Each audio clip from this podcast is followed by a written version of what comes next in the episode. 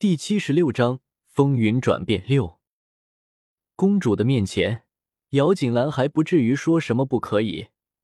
在蝶妃公主满脸的笑意中，端起酒杯，一饮而尽，如同姚希韵一般，将酒杯翻转过来，表示酒已经喝完了。看见姚锦兰终是将酒给喝完了，姚希韵脸上绽开笑容，对着大家开心道：“姐姐，你真的原谅我了，我好开心呀！来，我再敬你一杯。”说着，很自然的将姚锦兰刚刚放下的酒杯再次倒满。姐姐，今日是你的好日子，妹妹真心祝福你找到自己的幸福，希望你以后的每一天都像是今日一样。说话间就将酒给喝了。到了现在，姚锦兰可以说是明了姚希韵今日的目的了，就是想要将自己给灌醉而已。而且这个想法还不止她一个人有。蝶妃公主之前是劝说，现在是亲自动手给自己倒了一杯酒，含笑看着姚锦兰，含笑的声音里却带了一抹失落。姚大小姐，我可以直接叫你锦兰吗？当然可以。姚锦兰点点头，公主虽然就好，那我就不客气。欧阳蝶飞听见姚锦兰答应了，脸上的笑意更浓了。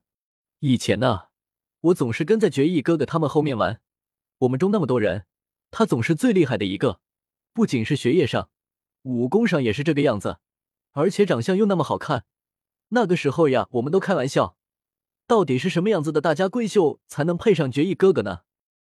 不过现在看到你本宫，也算是明白了，在这个世界上，除了自己，谁都配不上举世无双的绝艺哥哥。所以，姚锦兰，今日你一定要出事儿。哦，姚锦兰点点头，表示明了。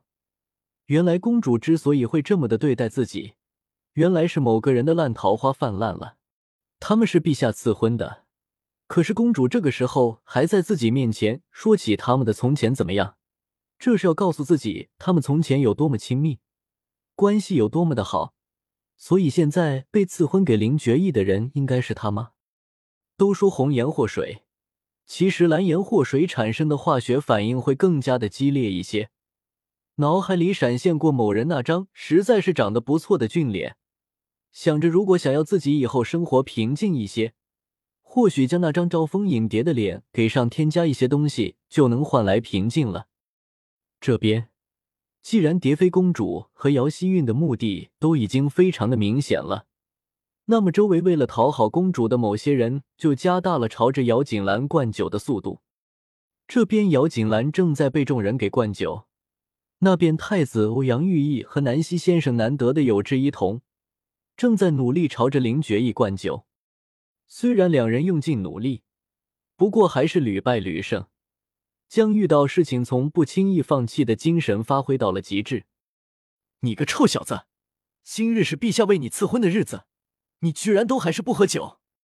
因为用尽方法，林觉意却一杯酒都没有喝过。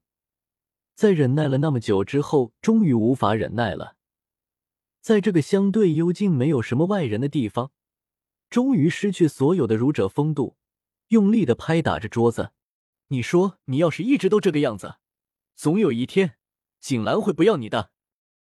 呵呵呵呵，呵呵呵呵。欧阳玉意太子一个，有些不厚道，坐在旁边呵呵的笑着。要是让外面那些崇拜这两个人的人看见，不知道下巴会不会掉落一地呀？而陆离站在一边，默默看着这里的状况，却一句话都没有说，低着头看着手中的悠悠茶水。陆离，你说，一个人对战林觉意那张面无表情的脸，压力实在是太大。南希先生此时也顾不得做人似的骄傲了，转头对上坐在那里的陆离：“你说，你是决意的师弟，也将是他的大舅子，难道你要看着他那么虐待景兰吗？”叹了口气，慢慢的转头，对上满脸怒火的南希先生：“师傅总是这个样子，每次和决意吵架、陷入僵局的时候，都会将观战的他一起拉入战局。如果是以前，陆离会袖手旁观，不过这次涉及到姚锦兰自己的表妹，这个袖手旁观还真的不行了。端坐直了身体，看向对面一直都漫不经心的男子，脸上全部都写满了严肃，语气深沉。决意。而原本无论南希先生怎么说都没有什么反应的林觉意，却抬起眼皮看了看对面的陆离，待认识到他眼睛里那区别于同时的眼神时，在南希先生和欧阳玉意诧异的眼神里，坐直了身体，轻轻的吐出一个字，说：“因为对方是你，所以国公府很愿意将锦兰嫁给你，无论是在什么样的情况下。”像是在闲话家常一般，说出在座的这些人心里都知道的一个认知：即使姚锦兰是国公府的嫡出大小姐，不过在这个府邸里，除了姚锦剧，没有一个人能够真心的、不含一点杂质的真正去关心她的，没有一个人能够想过，她嫁给林觉义是否能够真正得到幸福。而这些姚国公府的人不会在乎的事情，却不代表没有人会在乎。在将军府，姚锦兰是家里两个老人的心头肉呀，让锦兰稍微受一点委屈都不可以的，何况是嫁人这样重大的事情呢？如果林觉义不是真的喜欢锦兰的，那么就是皇子来求娶，祖父母都不会答应的。可是将军府却不会那么容易答应的。林觉义没有说话，只是眼睛看向对面的陆离。嘴角不自觉的紧紧抿起，熟悉他的人都知道，这个是他在认真对待一个事情的时候才会出现的表情。欧阳玉意和南希先生此时像是两个好朋友一般，面面相觑，看着对方，眼里露出一抹奸诈的笑容，好似丝毫没有看见对面林觉意那与平时不一样的神情一般。陆离微微皱着眉头。露出一个可怜兮兮的表情，道：“请你体谅一下我吧，家里老人关心景兰，而且她也是我姑姑留下的唯一一个女儿了。我这个做表哥的，怎么能不将她的事情给安排的周全一些呢？其实我曾经一直以为，就你这个面瘫一般的男人会孤单一辈子呢。今日的陆离和平时的模样不见半分相同，却没有想到你会一眼相中了景兰。”所谓世事无常，说的就是这个样子。原本以为没有可能的的事情，最终也会变成现实的。陆离呀，京城里可是有无数的闺阁女子想要嫁给决意呢。怎么我从你的话语中，好似是决意是没有人要一般呢？对于陆离此刻的话，欧阳玉意可不敢表示苟同。京城里想要嫁给林觉意的少女数不胜数。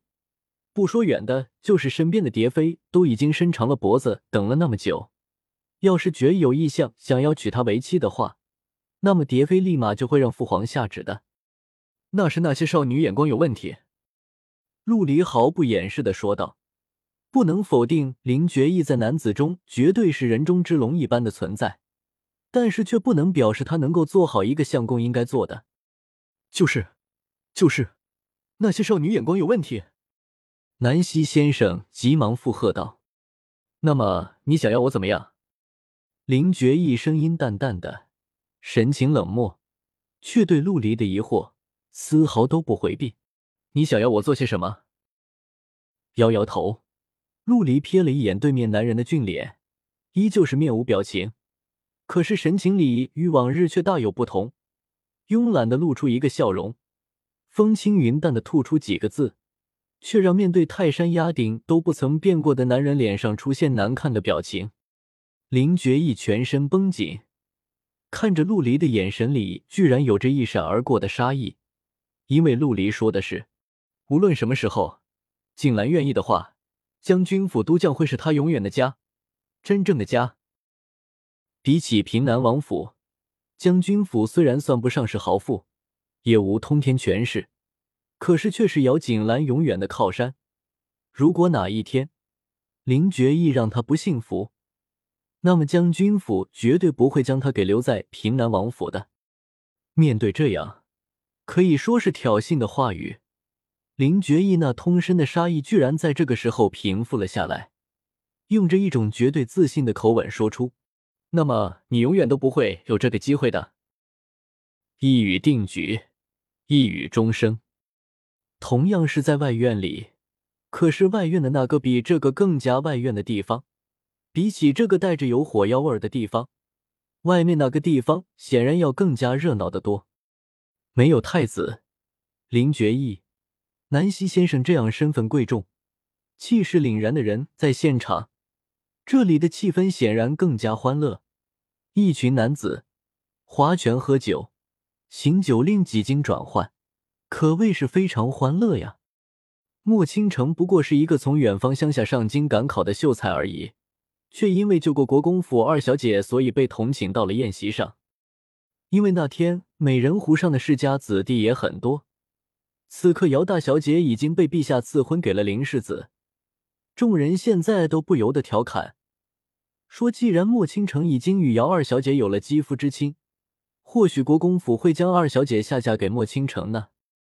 要说姚希韵在这个京城里也是数一数二的美女，众子弟肖想的美人，自己连话都没有上前说过几句，却与一个穷书生有了亲密接触，能不让那些勋贵人家的子弟嫉妒吗？所以在场说话的人也不乏有想要看莫倾城笑话的人，想着如果被国公府的人发现莫倾城居然如此传言与贵府儿小姐之间的暧昧。那么他将不会有好下场了吧？